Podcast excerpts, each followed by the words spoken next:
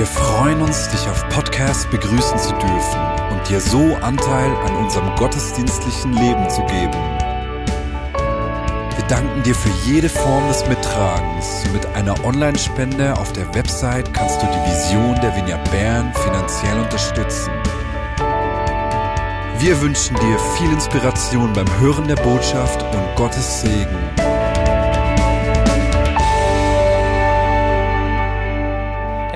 Mich richtig, hier im Gottesdienst zu sein. Ich habe letzte Woche, letzten Sonntag, habe ich den Gottesdienst von zu Hause per Livestream mit gefeiert, obwohl ich eigentlich hätte predigen sollen. Äh, aber wir haben uns als Familie mit Covid-19 angesteckt. Ähm, uns hat es als ganze Familie erwischt. Aber wir hatten glücklicherweise alle einen milden Verlauf, anders als Freunde in meinem Umfeld. Und heute hätte eigentlich mein Bruder Matthias predigen sollen aber am Donnerstagabend ist er in Quarantäne gekommen und deswegen habe ich jetzt diese Woche die Freude, spontan zu euch zu sprechen. Ja, Corona lehrt uns spontan und flexibel zu bleiben. Und auch in der Band war es ja ähnlich. Christa Bucherer ist eigentlich Teil dieser Band, ist heute Vormittag äh, auch in Quarantäne geschickt worden, so dass Conny eingesprungen ist und diese Band ergänzt hat. Vielen Dank euch allen für diese Anbetungszeit. Ja, seit einigen Wochen äh, geht mir die Geschichte von Hiskia nach. Äh, und ich weiß nicht weswegen, aber sie, sie, sie geht mir immer und immer wieder durch den Kopf. Hiskia ist einer der wenigen Könige des Alten Testamentes, der uns als treuer, guter König vorgestellt wird. Von ihm heißt es, dass er Gott vertraute wie kein anderer König vor oder nach ihm. Und deswegen will ich heute über diesen Hiskia sprechen und wir wollen von ihm schauen, was seine Quelle des Gottvertrauens war. Woher kommt sein Vertrauen? Wenn wir seine Ausgangslage anschauen, dann war die ziemlich übel. Hiskia hatte kein gutes Vorbild. Sein Vater Ahas hat alles gemacht, um Erfolg zu haben. Ahas hat alle möglichen Götzen angebetet, alle Götze, Götzen der umliegenden Völker, die hat er, denen hat er Opfer gebracht. Und als er verloren hat, als, Juden, als, das Volk Juda verloren hat gegen die Aramäer, hat er in Damaskus einen Tempel gesehen und hat sich diesen Gott in, in den Tempel nach Jerusalem geholt. Also furchterregend, er hat alles gemacht, was er nicht tun sollte. Nicht nur das, Später hat er den Tempel geplündert und ebenso die Kasse der führenden ähm, Männer des Volkes, um den König von Assyrien zu gewinnen, äh, dass er ihm beisteht. Er wollte ihn als Bündnispartner kaufen. Aber all das hat ihm nichts gebracht. Der Assyrerkönig hat ihn doch angegriffen. Und nicht nur er, sondern im Süden wurde er von den Philistern angegriffen. Die Philister haben ihm einige Städte abgezwackt. Im Norden wurde er von den Israel, vom Nordreich Israel geschlagen und von den Aramäern und im Osten von den Edomitern. Und zu guter Letzt hat der Vater von Hiskia den Tempel geschlossen, die Türen verriegelt und überall in Jerusalem an jeder Ecke irgendwelche Altäre aufgestellt. Für den Gott seiner Väter gab es keinen Platz mehr. Was für ein Vorbild. Und als Hiskia König wurde, ist sein Reich geschwächt, besiegt, verarmt und der Tempel Einst der Mittelpunkt und der Stolz von Israel, der war geschlossen. Und wenn wir uns diese schwierigen Startbedingungen von Hiskia vor Augen führen, ist es umso erstaunlicher, dass er für uns ein Vorbild des Gottvertrauens wird. Was können wir von ihm lernen? Was war der Grund, die Quelle, der, der Boden des Gottvertrauens von Hiskia? Kurz nach seiner Einsetzung beginnt Hiskia mit Reformen. Und noch im ersten Monat seiner Herrschaft führt er drei ganz große Änderungen ein. Drei Dinge, die ihm später in allen Herausforderungen des Lebens helfen und ihm Orientierung geben werden. Erstens, er öffnet, er öffnet den Tempel wieder. Zweitens, er führt die biblischen Feste wieder ein. Und drittens, er schafft den Götzendienst ab. Und zwar diesen drei Reformen möchte ich kurz was sagen. Hiskia beginnt mit dem Tempel. Er setzt den Tempel wieder instand. Und für alle Podcast-Hörer hier im Gottesdienst kann man vorne die Bibeltexte lesen.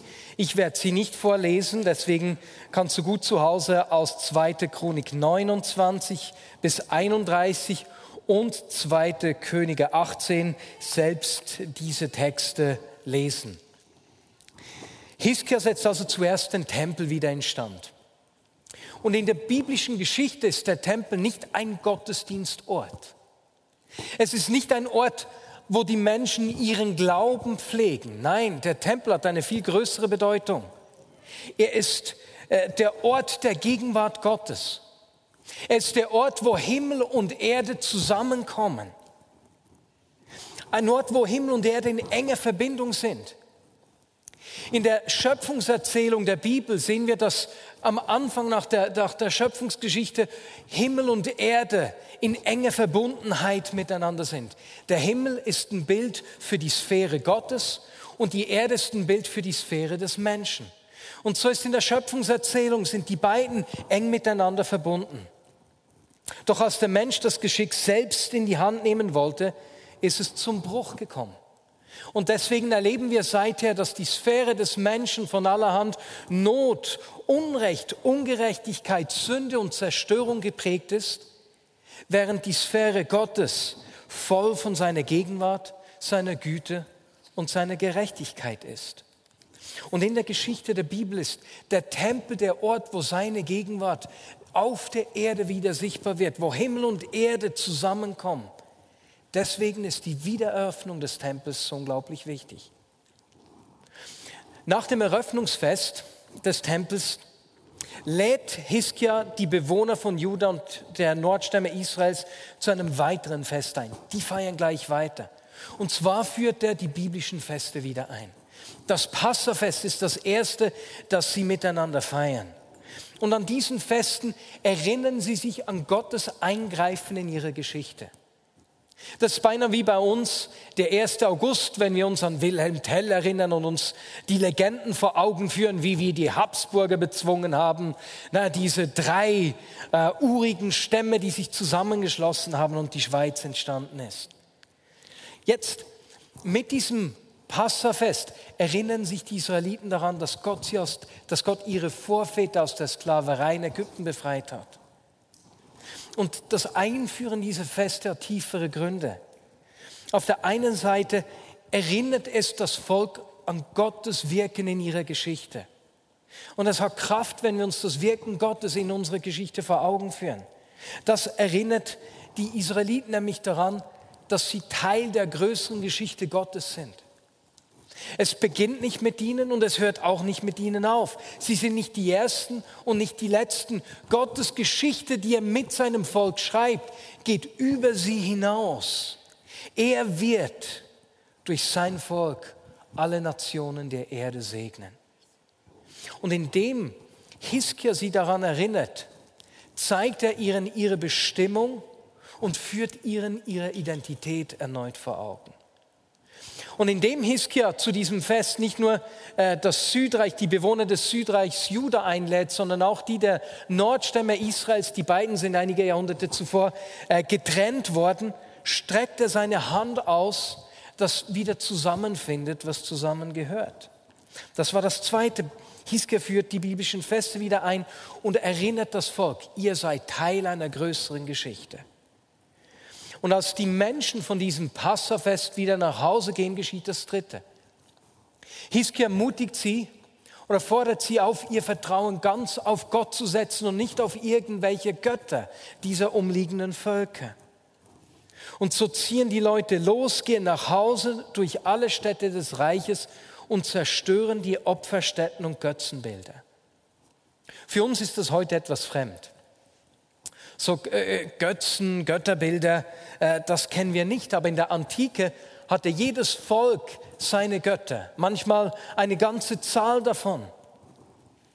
Von ihnen haben Menschen Sicherheit, Hilfe, Unterstützung oder Versorgung und Orientierung erwartet. Und auch die Israeliten haben sich verleiten lassen, irgendwelche, die Hilfe bei irgendwelchen Göttern zu suchen. Hiskia fordert sie auf, ihr Vertrauen ganz auf den Gott ihrer Väter zu setzen und ihre Sicherheit nicht an einem anderen Ort zu suchen. Das sind die drei Dinge, die er im ersten Monat macht, die drei Reformen. Erstens, öffnet Hiskia den Tempel wieder, den Ort der Gegenwart Gottes, wo Himmel und Erde zusammentreffen. Zweitens, er führt das Passafest wieder ein und erinnert sein Volk damit, daran, dass sie Teil der größeren Geschichte Gottes sind. Und drittens schafft er den Götzendienst ab und gewinnt sein Volk, seine Sicherheit bei Gott zu suchen und ihr Vertrauen ganz auf ihn zu setzen. Das sind diese drei Kernelemente äh, des Gottvertrauens von Hiskia. Und wir lesen darauf, dass ihm alles geglückt ist, was er unternommen hat. Das Reich Juda blüht auf. Und da der König von Assyrien, Sanherib, zu dieser Zeit das Nordreich angreift und besiegt und in, in die Verbannung führt, gibt es viele Flüchtlinge aus dem Nordreich, die ins Südreich fliehen. Und Juda wächst auf einen Schlag. Jerusalem wird viel größer. Mit diesen Flüchtlingen kommen viele Menschen mit viel Know-how, so dass Juda in dieser Zeit einen geistlichen und wirtschaftlichen Aufschwung erlebt. Wow! Hiskia befestigt 46 Städte. Er baut äh, einen 533 Meter langen Tunnel, um Wasser in die Innenstadt von Jerusalem zu führen. Äh, dieser, dieser Tunnel lässt bis heute Wasser nach Jerusalem äh, von der Quelle Gihon fließen. Äh, ein riesiges Unterfangen. Wow, es läuft alles so richtig gut. Aber genau da, genau jetzt an diesem Ort, wird das Gottvertrauen von Hiskia auf die Probe gestellt. Und es beginnt damit, dass die Assyrer Juda angreifen. Hiskia war so erfreut ab der Entwicklung von Juda, dass er sich geweigert hat, den Assyrern weiter Tribut zu zahlen. Ha, das machen wir nicht mehr. Schau mal, wie stark wir sind. Du kannst dreimal raten, ob sich der König von Assyrien das hat gefallen lassen. Natürlich nicht. Er hat Juda angegriffen. Er fällt ein und erobert die 46 befestigten Städte. Er zieht bis vor Jerusalem und macht sich über, über Hiskia und über den Gott Israels lustig. Er sagt ihnen, hey, Volk hier in Jerusalem, hört nicht auf Hiskia, der euch verspricht, dass der Herr euch retten wird. Der macht euch falsche Versprechen. Schaut doch mal, Konnte irgendein Gott eines Volkes, die, die ich auf dem Weg hierhin besiegt habe, mich davon abhalten, sie einzunehmen? Wie soll Gott denn ausgerechnet euch, Winzlinge, retten? Ich schenke euch sogar 2000 Pferde. Ihr werdet nicht mal, äh, wie sagt man, Streitwagen dafür finden. Und so hat er sich lustig gemacht. Und der syrische Herrscher Sanherib, hatte recht. Das assyrische Heer ist der Armee Judas weit überlegen. Und es stimmt, sie haben all die umliegenden Gebiete eingenommen, richtig gehend überrannt. Die Bedrohung ist massiv. Hiskia sorgt sich. Und was macht er? Er geht zum Tempel. Er geht zum Ort der Gegenwart Gottes. Er zerreißt sich das Hemd als Ausdruck seiner Not und der Hilfe, die er braucht und bittet Gott einzugreifen. Und weißt du, sehr oft ist es doch bei uns ganz ähnlich. Wir führen unser Leben, wir tun unser Bestes, wir dienen Gott und finden uns plötzlich in Situationen, die unser Gottvertrauen herausfordern. Ich denke beispielsweise an den Brand. Mika, wo sitzt du? Ah, da hinten. Das hat mich so getroffen, als ich an Weihnachten gehört habe, dass euer Haus abgebrannt ist und, und zu hören, äh, dass ihr alles verloren habt. Das ist, das ist so ein Schmerz. Herr, wo warst du? Und ich bin so froh, ist niemand zu Schaden gekommen, außer die zwei Katzen, zu sehen, dass Gott in diesem ganzen Schmerz doch dabei war. Oder ich denke an zwei Familien aus der Vignette Bern, deren Töchter oder deren Kinder seit mehreren Jahren gesundheitlich richtig angeschlagen sind und die beide richtig herausgefordert sind. Herr, wo bist du? Es geht uns an die Substanz. Es braucht zu viel Kraft. Oder ich denke an drei Leitende aus befreundeten Vineyards, die an Krebs erkrankt sind. Und wir beten seit längerer Zeit für ihn. Bei einer Frau haben wir richtig ermutigende Rückmeldungen erhalten, aber bei zwei anderen sieht es schlechter aus. Oder ich denke an einen guten Freund, der in dem vergangenen Jahr einen Gastrobetrieb eröffnet hat und mir vor kurzem geschrieben hat und gesagt hat, Marius, wir sind so herausgefordert. Auf der einen Seite finanziell, auf der anderen Seite mit unserer Kraft. Immer wieder fallen Mitarbeiter krankheitshalber aus wegen Corona, wir können es kaum mehr halten. Bete für mich. Und weißt du, ich kann seine Not sehr gut nachvollziehen. Wir haben als Church letztes Jahr auch einen Gastrobetrieb gestartet mit dem Apotheker. Und auch wir sind am Kämpfen. Die Umsätze decken die Kosten noch nicht. Und, und das fordert mich, das fordert uns. Und ich, es gibt Zeiten, wo mir der Kopf zu drehen beginnt. Und, die, und ich merke, ich, Herr, wir brauchen deine Hilfe. Und deswegen werden wir am Ende auch miteinander dafür noch beten. Herausforderungen, in denen unser Vertrauen gefordert wird. Und genau an diesem Ort findet sich Hiskia. Und in dieser Situation findet er Hilfe vom Propheten Jesaja. Jesaja kommt nämlich zu ihm, um ihn zu unterstützen und er erinnert ihn, weißt du woran? Dass Gott mit ihm ist, dass er Teil von Gottes größerer Geschichte ist und dass er seine Sicherheit nur bei Gott suchen soll, nicht an einem anderen Ort.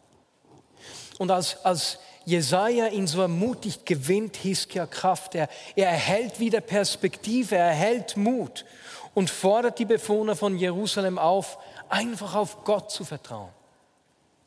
Und wenn wir die Geschichte lesen, ihr seht das vorne, finde ich es richtig speziell.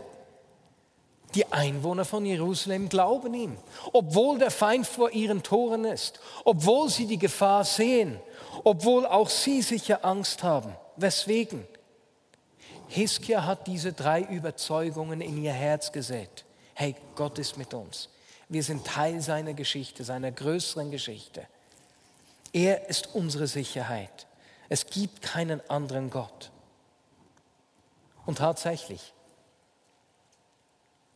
wir lesen, dass Gott eingreift, obwohl das assyrische Heer viel größer ist. Es kommt nicht zum Krieg. Sanherib hört nämlich, dass sein Reich von einer anderen Seite her angegriffen wird. Und deswegen zieht er sich zurück und greift Jerusalem nicht an. So rettet Gott sie vor Sanherib. Und wir lesen, dass darauf im ganzen Land eine Zeit des Friedens begonnen hat. Wow. In höchster Not. Aber die nächste die nächste Situation, die seinen Glauben, sein Vertrauen herausfordert, die kommt gleich. In dieser Zeit erkrankt Hiskia nämlich schwer. Und es steht nicht gut um ihn. Er ist voller Schmerzen, im Bett, im Schweiß. Und äh, der Prophet Jesaja kommt erneut und kündigt ihm an, dass er sterben wird. Hiskia, du wirst diese Krankheit nicht überleben. Und Jesaja fordert ihn auf, bereite nun dein Haus. Schau mit deiner Familie, schau mit den Anführern von Juda, wie es weitergeht. Bereite sie darauf vor, das Zepter zu übernehmen. Und wie zuvor wendet sich Hiskia auch in dieser Situation an Gott. Er beginnt zu ihm um Hilfe zu rufen. Er teilt seinen Schmerz. Er ringt mit Gott.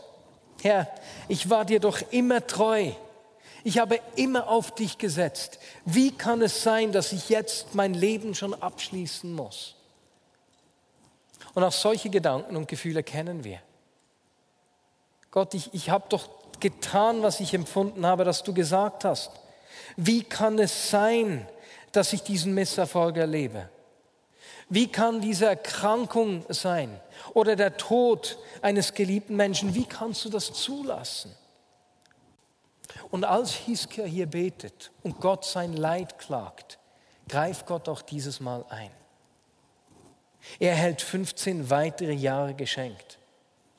Aber an dieser Stelle im Leben von Hiskia wird sichtbar, dass sich etwas in ihm verändert hat. Denn anstatt dass er den Anstoß von Jesaja aufnimmt und, und seine Familie die Liebe zu Gott nahe bringt, dieses Bewusstsein, hey, wir sind Teil von Gottes größeren Geschichte. Es geht weiter mit euch. Interessiert er sich vor allem für sich selbst und für seinen Reichtum. Er wird selbstzufrieden und überheblich. Er vergisst, dass er selbst Teil einer größeren Geschichte ist und sieht nur noch sich. Das zeigt sich an zwei schmerzhaften Orten. Nach seiner Genesung wird Hiskia nämlich von einer Delegation aus Babylonien besucht. Die kommen, um, um, um zu feiern, ihm Geschenk zu machen, dass er diese schwierige Situation nochmals überlebt hat. Hiskia zeigt ihnen voller Stolz seinen ganzen Reichtum. Er zeigt ihnen seine Armeen, seine Waffen, jedes militärische Geheimnis lässt er sie wissen. Und da besucht der Prophet Jesaja ihn erneut und tadelt ihn dafür, dass er so mit seinem Reichtum angegeben hat. He was full of himself. Und Jesaja erklärt ihm, dass der ganze Reichtum, den er den Babyloniern gezeigt hat, in kurzer Zukunft äh, weggeschleppt werden wird nach Babylon und dass auch seine Kinder und Kindeskinder verschleppt würden. Aber dieses Mal kommt von Hiskia keine Reaktion, keine Träne, kein Aufstehen, kein Beten. Er vergisst, was ihn früher ausgezeichnet hat. Gottes größerer Plan interessiert ihn nicht mehr. Es ist ihm sogar, sogar egal, was mit seinen Kindern und Kindeskindern geschieht. Alles, was er sagt, ist gut, solange zu meinen Lebzeiten Sicherheit und Frieden herrschen, ist es okay. Ist es nicht furchtbar? Ich finde das traurig. Traurig, denn nicht nur Hiskia vergisst, dass die Gegenwart Gottes mit ihm ist, dass er Teil von Gottes größerer Geschichte ist und dass es keinen anderen Gott gibt, auf den er vertrauen sollte. Nicht nur er, sondern auch sein Umfeld.